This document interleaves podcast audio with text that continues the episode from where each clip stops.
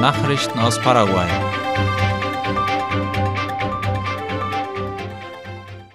Marito ist kurzfristig nach Brasilien gereist und das aus privaten Gründen, wie IP Paraguay und Ultima Hora meldeten. Präsident Mario Abdo Benitez reiste gestern Nachmittag aus dringenden familiären Gründen in die brasilianische Stadt Sao Paulo, wie es laut dem offiziellen Twitter-Account des Präsidenten bekannt gegeben wurde. Seine Rückkehr ist für den morgigen Mittwoch geplant. Laut Ultima Hora berichteten dem Präsidenten nahestehende Quellen, dass sich die Mutter der First Lady von Paraguay, Silvana Abdo, wegen einer schweren Krankheit in einem Krankenhaus in der genannten Stadt befindet. Paraguayisches Unternehmen erhält Genehmigung für den Export von Schweinefleisch nach Ecuador. Wie der nationale Tiergesundheitsdienst Senaxa mitteilte, hat Ecuador dem Fleischverarbeitungsunternehmen Unión de Productores de Itapúa UPISA die Genehmigung erteilt, Schweinefleischprodukte und Nebenprodukte dorthin auszuführen. Darüber schreibt die staatliche Nachrichtenagentur IP Paraguay. Senaxa betonte, dass diese Genehmigung ein großer Erfolg für die Fleischindustrie und die nationale Schweinefleischproduktion sei. Das Justizministerium hat einen neuen Direktor des Gefängnisses Takumbu ernannt. Wie Reporter von La Nación und Hoy berichten, hat das Justizministerium Manuel César Garay Romero zum neuen Direktor des Gefängnisses Takumbu ernannt, der seine Arbeit gestern Nachmittag unverzüglich aufgenommen hat.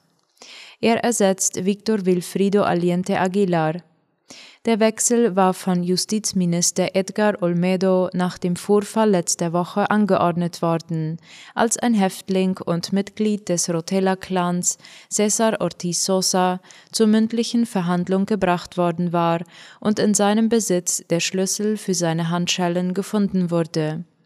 Aus diesem Grund wird vermutet, dass es sich dabei um einen Fluchtversuch gehandelt hatte. Neben dem Leitungswechsel wurde auch eine Untersuchung der Ereignisse seitens der Innenbehörde des Justizministeriums angeordnet. Der Häftling Cesar Ortiz Sosa war wegen eines Überfalls auf eine Tankstelle im Jahr 2019 angeklagt worden. Cenepa hat in Alto Paraguay ein Büro zur Verstärkung der Krankheitsüberträgerkontrolle eingerichtet. Darüber berichtet das lokale Medienunternehmen RSS.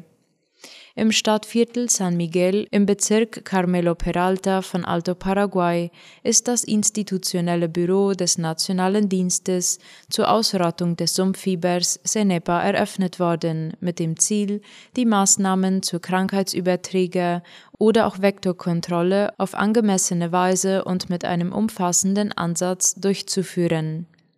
Unter Vektorkontrolle versteht man Maßnahmen zur Bekämpfung bestimmter Überträger bzw. Vektoren von Infektionskrankheiten. Das Büro konnte dank der Unterstützung der Departementsregierung und der Municipalität Carmelo Peralta aufgebaut werden. Das neue Büro zur Vektorkontrolle wurde angesichts der biozeanischen Straße eingerichtet, die mit einer Brücke die Städte Carmelo Peralta und Puerto Murtinho in Brasilien verbindet und einen merklichen Zustrom von Menschen zur Folge haben wird.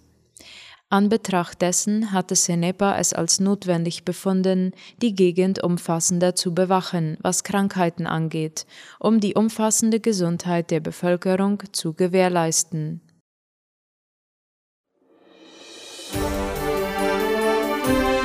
Nachrichten aus aller Welt.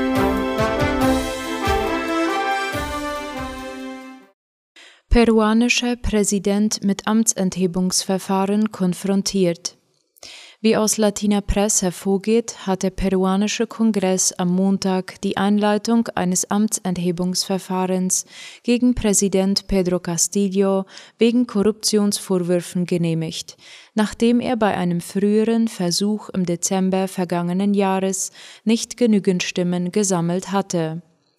Der von der Opposition geführte Kongress stimmte mit 76 Stimmen für die Einleitung des politischen Prozesses.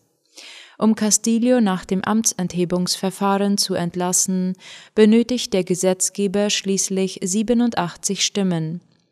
Castillo oder sein Anwalt müssen am 28. März am Kongressmeeting teilnehmen und ihre Verteidigung präsentieren, bevor der Gesetzgeber debattiert und über die Amtsenthebung abstimmt. Schulen in Peru nach zwei Jahren wieder offen. Laut dem ORF gibt es in Peru erstmals seit zwei Jahren wieder Präsenzunterricht an Schulen die rund 4,2 Millionen Schüler an öffentlichen Schulen und 3 Millionen an privaten Schulen würden bis 28. März schrittweise in die Klassenzimmer zurückkehren, teilte das Bildungsministerium gestern auf Twitter mit. Wegen der Coronavirus-Pandemie war der Präsenzunterricht am 16. März 2020 ausgesetzt worden. Kreuzfahrtschiff vor Dominikanischer Republik auf Grund gelaufen. Ein großes Kreuzfahrtschiff mit 3000 Touristen und 1600 Besatzungsmitgliedern an Bord ist vor der Dominikanischen Republik auf Grund gelaufen.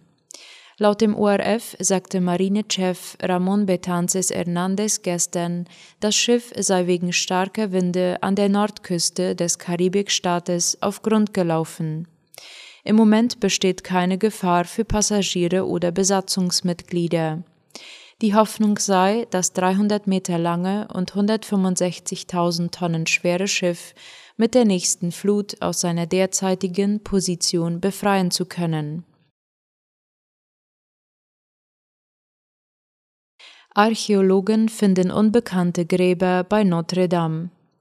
Wie aus dem ORF hervorgeht, haben Forscher bei archäologischen Untersuchungen beim Wiederaufbau der abgebrannten Kathedrale Notre Dame in Paris mehrere bisher unbekannte Gräber entdeckt. Die Funde seien von bemerkenswerter wissenschaftlicher Qualität, erklärte das französische Kulturministerium gestern.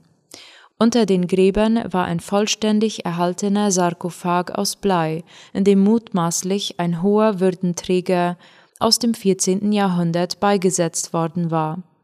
Notre Dame war 2019 bei einem Brand teilweise zerstört worden. Im Herbst vergangenen Jahres wurden die Stabilisierungsarbeiten abgeschlossen. Seitdem beginnt der eigentliche Wiederaufbau des mittelalterlichen Gebäudes.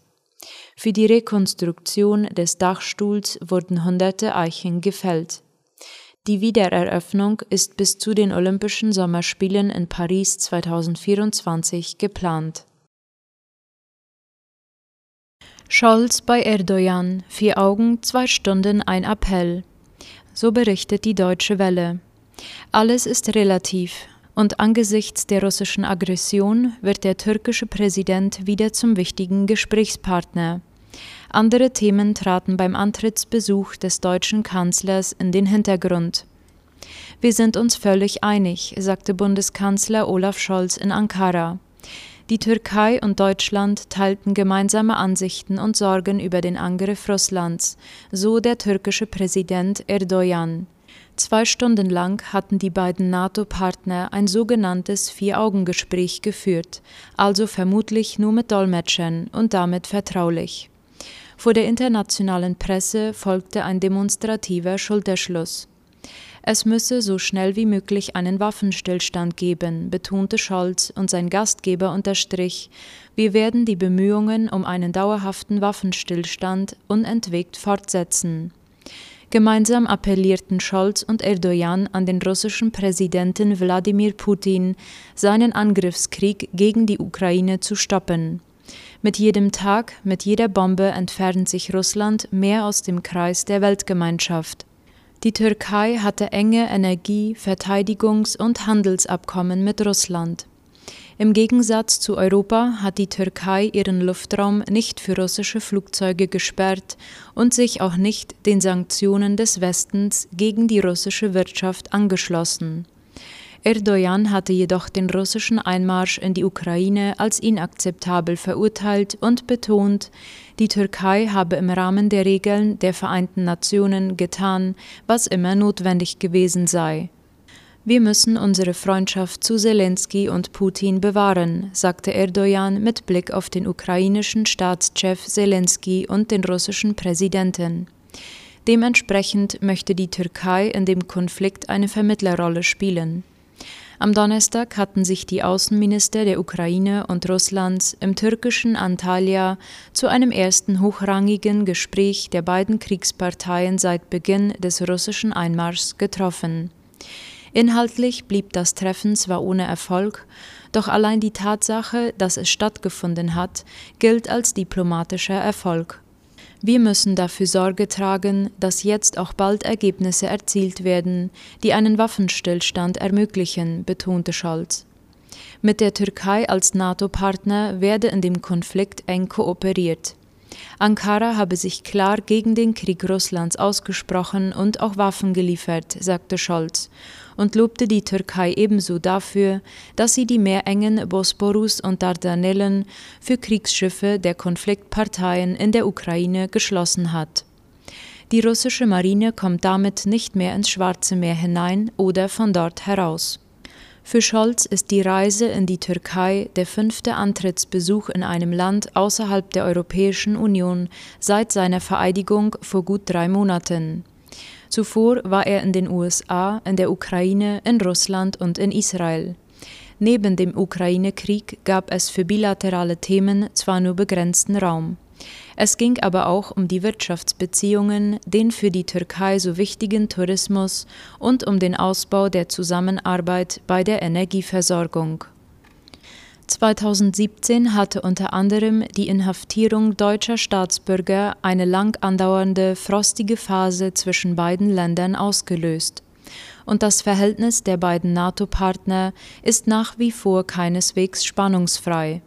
Es gebe Differenzen, Belastungen, unterschiedliche Ansichten, die wir haben, etwa wenn es um Fragen von Menschenrechten und Rechtsstaatlichkeit geht, führte der Bundeskanzler aus. Erdogan ignorierte die auch an ihn gerichtete Frage nach den Menschenrechten und zeigte sich insgesamt zufrieden.